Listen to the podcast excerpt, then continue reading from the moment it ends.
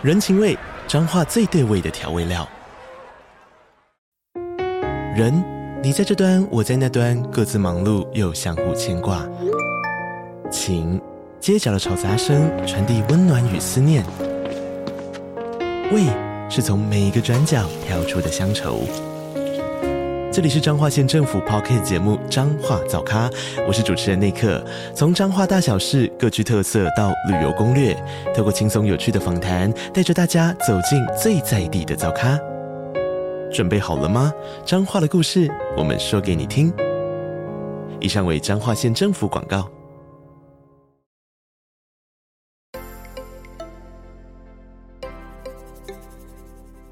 大家好，欢迎收听斜杠杠杠杠，大家来开杠。我是乔王，我是威廉。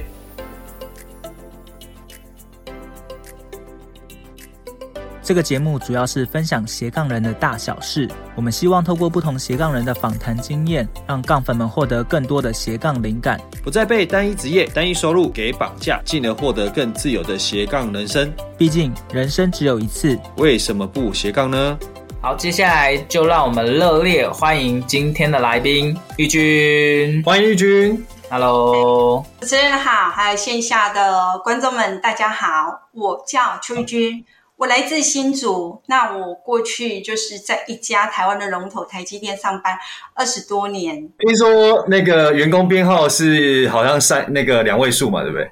没有，没有，没有，没有。虽然是零零开头，但是没有这么前辈。哈，这个太 太厉害了，真的，乔。那呃，玉君现在在做的，听说是比较特别的一个产业嘛？可不可以简单跟我们聊一下？哎，这大概是什么样的一个产业？嗯、对，那是什么样的机缘会踏入这样？嗯，什么样的机缘会踏入这个？我觉得，其实我在人就在去年一直想退休的时候，其实我脑海里面一直浮现，我要找一个斜杠的人生。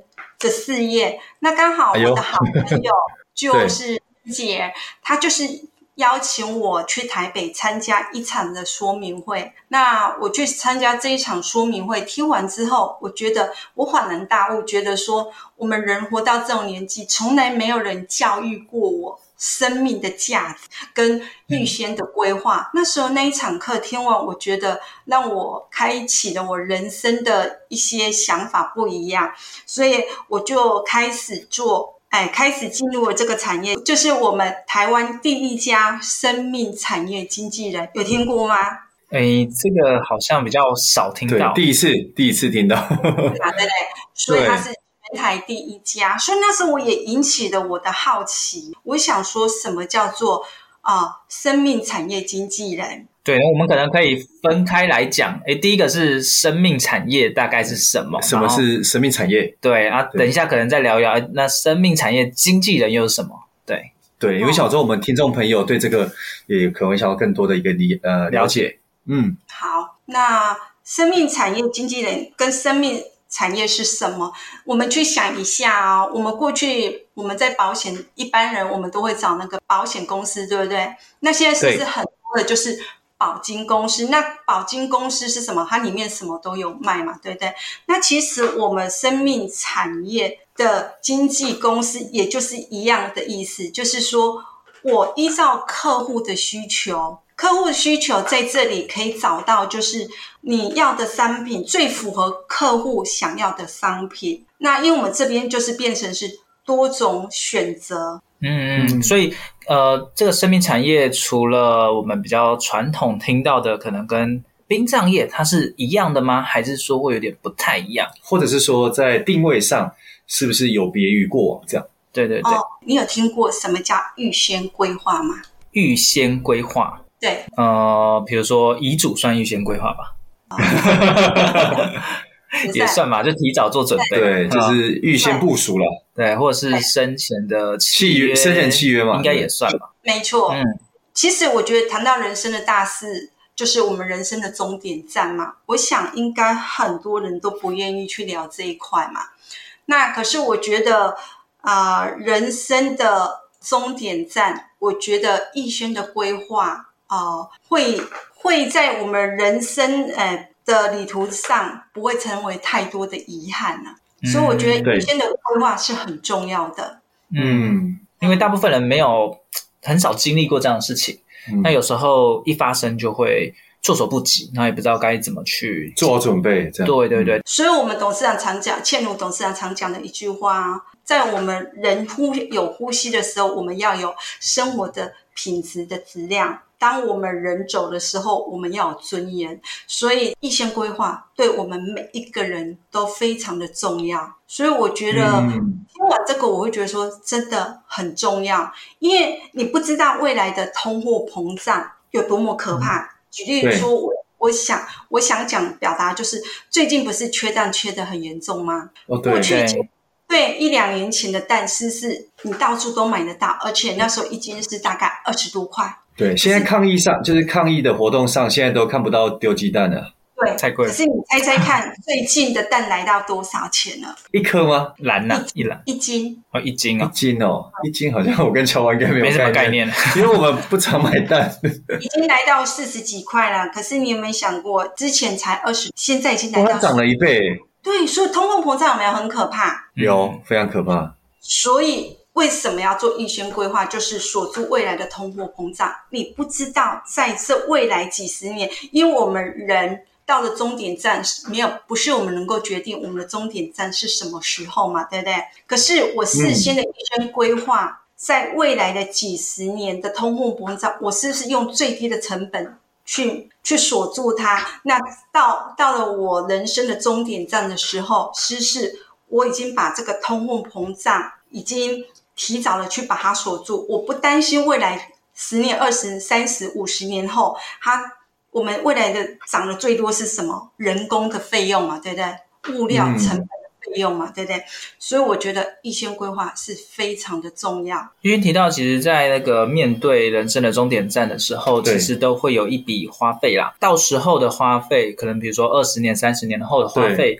跟现在把它呃先支付出来，嗯，其实是不太一样，大概是类似这意思。对，因为你去想、嗯、现在的通货膨胀，我没有办法预测未来几十年通货膨胀它的它能够是多少，可能涨了三，啊、对，从你看数字一直这样一直涨一直涨，我觉得非常的惊人。那我们只是用最少的预先规划，用最少的成本去把它锁住。那我们觉得它最厉害的地方就是。让客人就是轻松的、轻松的付款，就是你只要付完头期款完之后，它可以分五年六十期，而且是零利率的。我觉得这对一般的年轻人来讲，我觉得他的负担会比较少。那玉君，我们刚才其实聊了蛮多，可能很多的听众朋友，包含我们自己在内，或许对于冰跟藏不是那么了解，可不可以再跟我们稍微解释一下这两个有什么样的不同？以及他们的行情大概会是怎么样？对，大概落在哪些区间？嗯，好像冰就是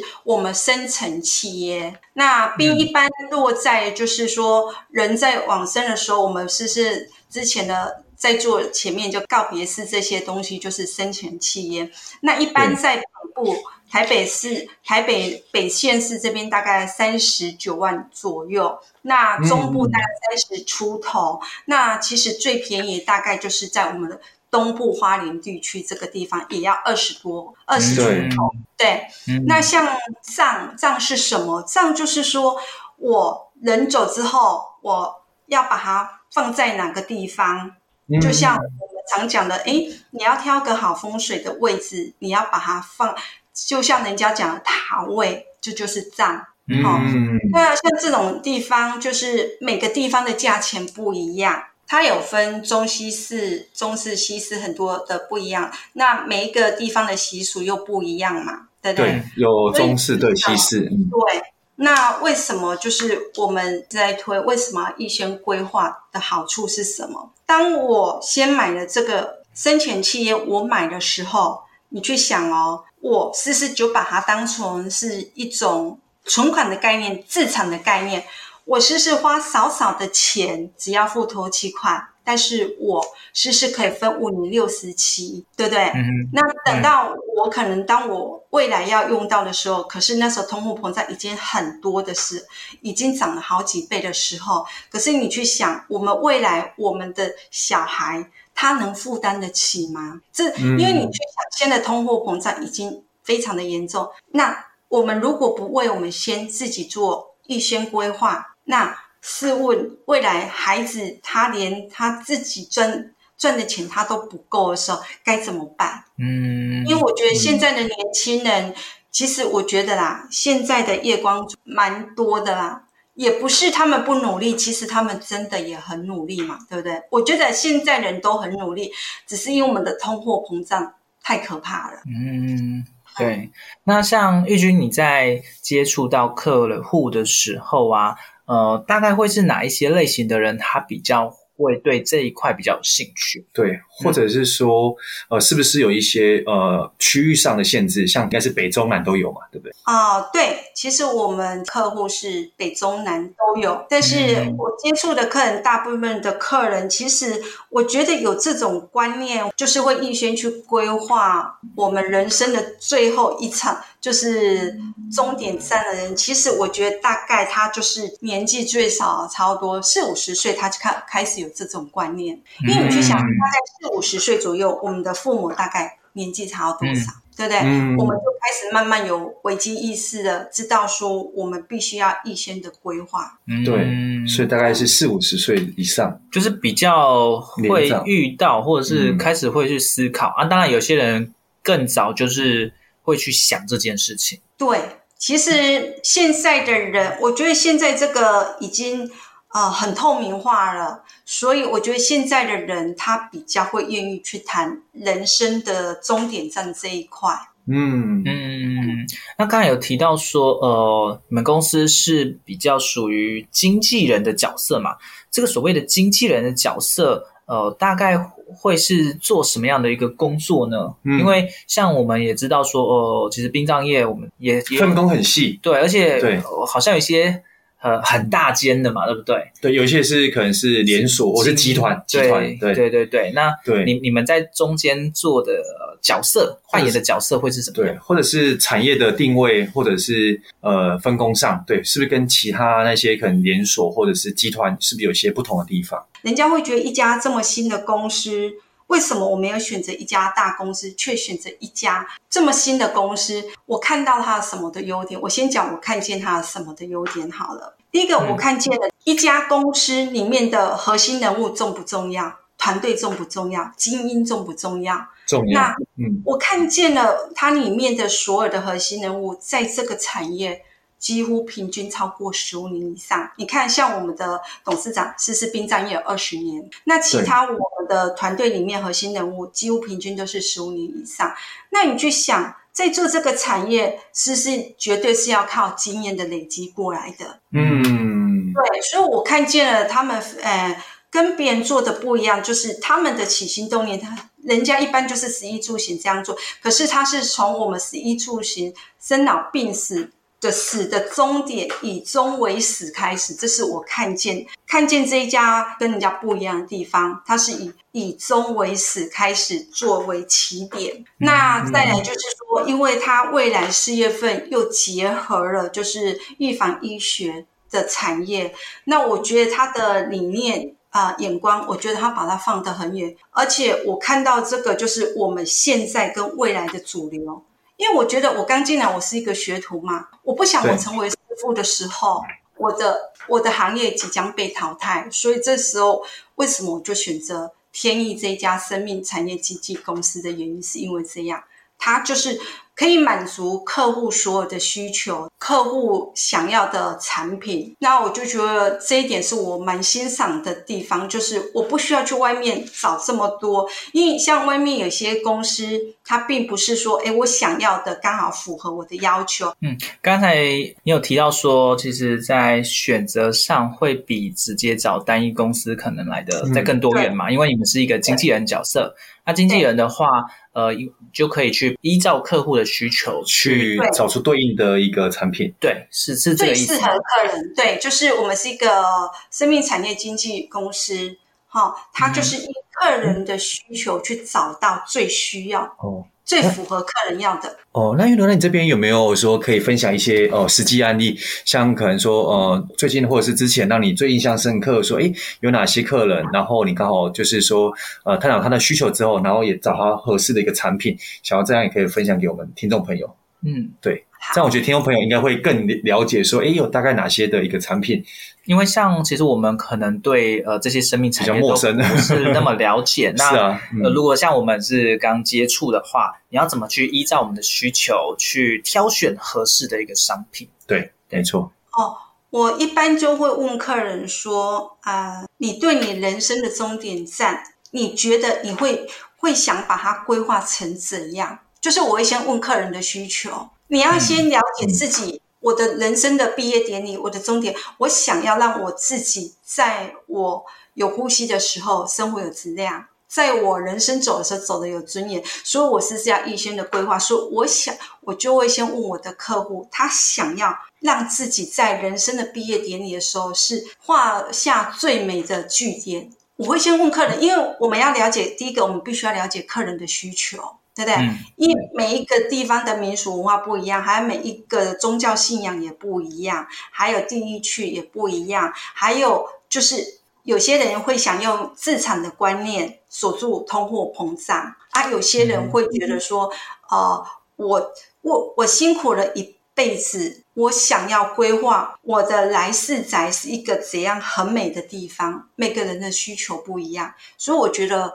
呃，要先想想看自己想要的是什么，所以先从自己理想的先开始。对，你心中要就像我们在买我们的阳宅的概念一样，你要先知道你想要买的点在哪里，再来我要知道这一家公司它的售后品质还有它的服务好不好，再来我要知道这家公司它预先规划对我未来有什么好处，所以一般我都会跟客人讲，要先。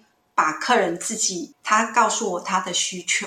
好，所以呃，这样的需求讲完之后，那你怎么去找到一个比较对应的商品呢？就是或者是说，你们合作的对象，呃，有有大概有多少个，或者是有哪些产品？对对对，就是你先想一个问题，就是早期的时候，我们如果去拜我们的祖先的时候，我们最害怕的是什么？那为什么我们一年只有祭拜，就是只有清明时节那时候会去，平常不会去？那为什么我们不会想去这个地方？就是感觉。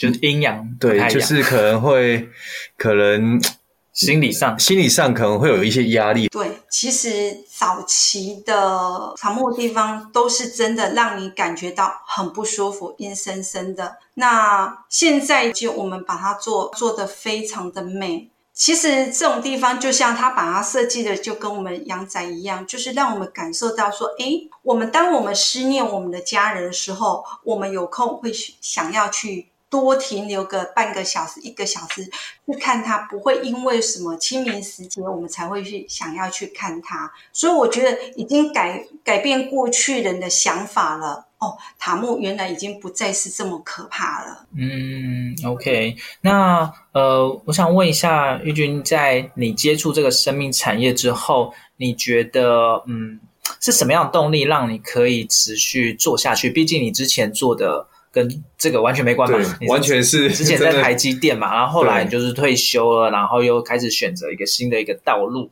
呃，是什么样的契机，或者是你看到了些什么，让你会想要持续的做下去，坚持下去？对，哦、呃，是什么原因让我坚持下去？第一个，我们一般对殡葬业都会觉得说，哦，好可怕，对不对？会觉得殡葬业其实我觉得没有想的这么的可怕。生命产业就像我们呃在为自己积福报的感觉啦。嗯、我个人觉得，你只要把它做得好，你心正了，你你用你的善念去分享给你周遭的每一个朋友，因为我觉得这就是我们人生大事。我们不想要成为遗憾，那在不想成为遗憾的时候，就是每一件事情要把它做到很公正、很圆满。所以那时候我就看到，嗯、呃，我们董事长。他这样一直在努力，就是啊、帮了很多的人，之后又努力跟结合了唐氏宝宝做公益。那时候我就觉得好感动，原来我们人到了我们的终点站的时候，也能够让我们活得这么的有尊严的走。这是我看到的地方。嗯嗯，对，所以其实呃，食品产业虽然是大部分人可能不会比较少接触到的，嗯、但是呃，一来是其实算是积福报经的啦，然后再来其实也是可以帮助，对，真的到了终点站的时候，怎么样去呃，让他们不会那么彷徨失措。那在过程中，是不是应该？我觉得多多少少也会遇到一些困难挑战，毕竟这不是很多人知道。那甚至有些人会有一些误解、排斥，排斥。对对啊，不知道玉君有没有遇过？因为其实像我身边的朋友，比如说假设突然跟他讲生前契约，哦但有些人可能会怕怕，或者是会有一些不好的一些想法。对对对，玉君有没有遇到过？这种比较，或者有有没有一些实际案例让我们分享一下？嗯，我觉得人的起头其实是真的最难。当我在做这一份斜杠事业的时候，一开始说我在分享给我的朋友的时候，我的朋友会跟我讲，不要跟我谈人生大事的这一条路。那我就跟应该很多人忌讳吧？其实我觉得这是一般人很大的忌讳。可是后来我告诉我自己，嗯、呃。要用将心比心的态度去对待每一个人。我一开始其实我也觉得我也会忌讳，我也会害怕。可是后来我告诉我自己，这其实没有什么。就像我们早期买保险的概念一样，早期买保险其实二十年前我们是是觉得你买保险是是就就会很害怕，心里讲说我买了保险会不会怎么样，出了什么问题，嗯、对不对？早期我们会这么想。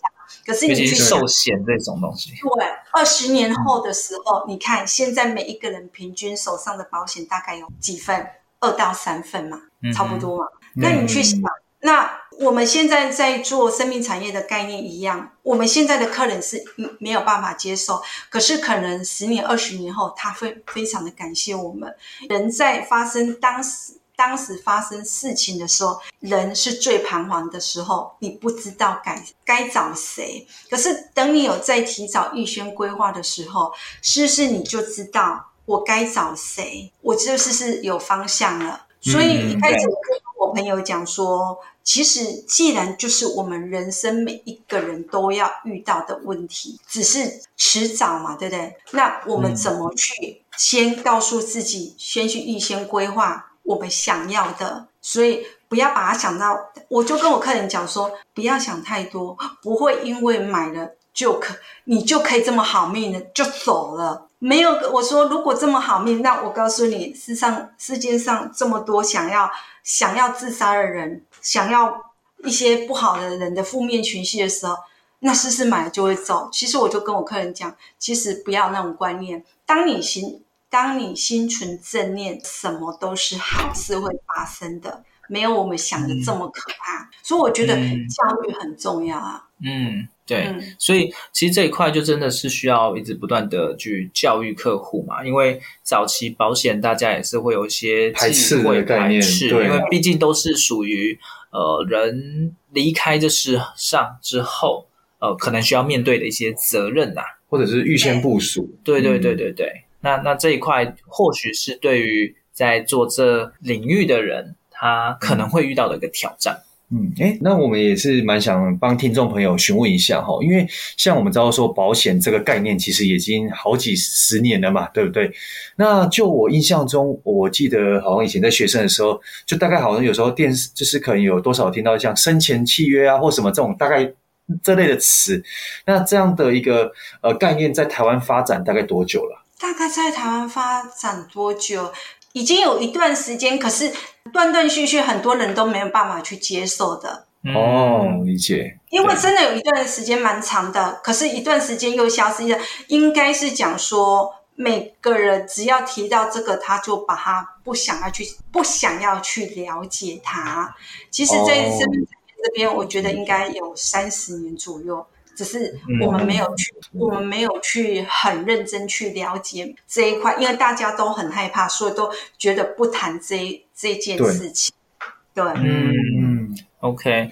那想要再问一下说，说在呃生命产业这一块，或者是生前契约这一块。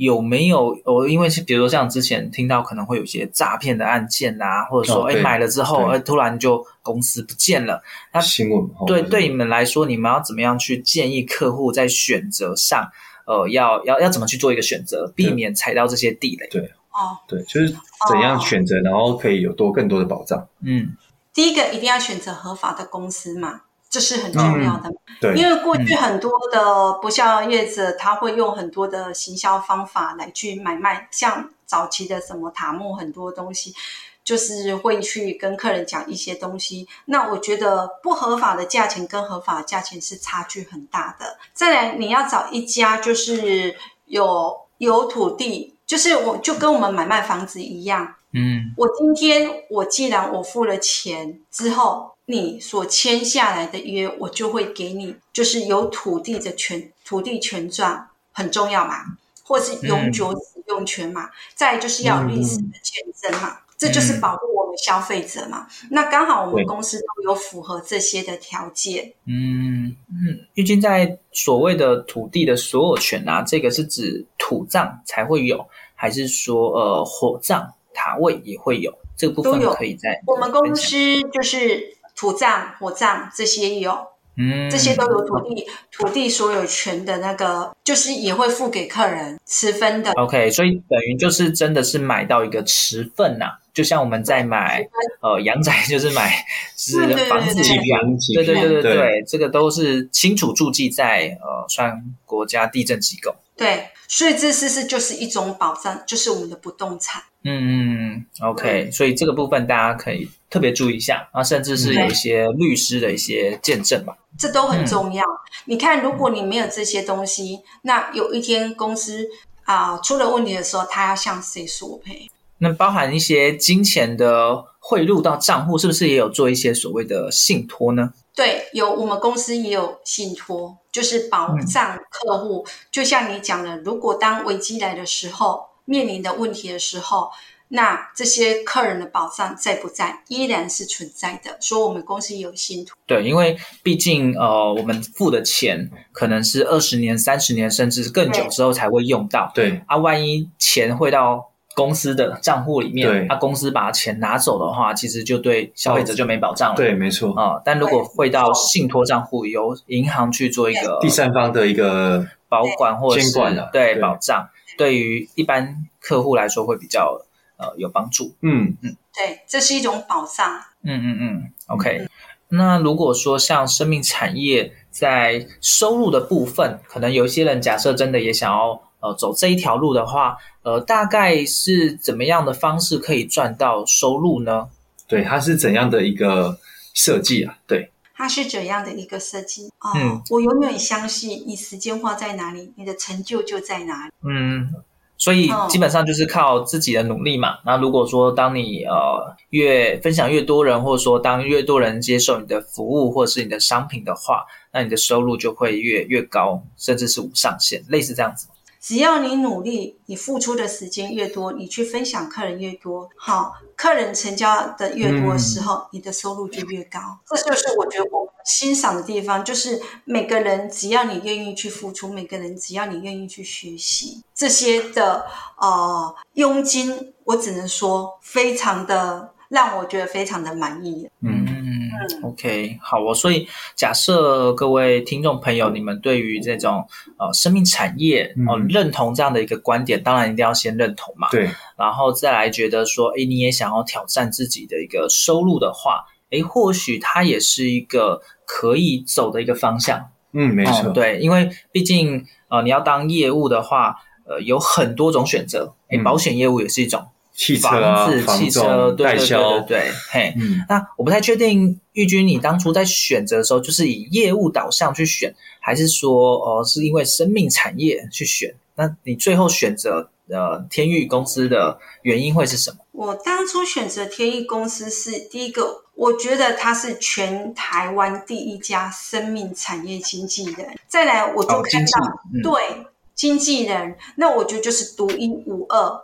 我要选的市场绝对是未来跟现在跟未来十年后的公司，就是他的眼光要放得很远。再来第二个，我就看到他还能他的眼光把它跨足了医生技医疗，那我就觉得说哇，这个老板的眼光很准确。就是你看我们人在世的时候，是是我们人在有呼吸的时候，是是就真的想让自己家人健康快乐平安。这就是最大的财富，嗯、对不对？所以我觉得没错生技医疗这个很重要。那再来就是我们人生的终点站，也是一个呃预先规划很重要的。所以我觉得它结合这两个很创新的模式。过去的一些传统的殡葬业，可能都是跟别人一起合作，很多东西不是自己设计的。这家很特别的，就是它所有的团队。所有里面的精英，还有他的背景，还有他们的经历，就是让我觉得非常的呃佩服的地方。所以我看见，就是说，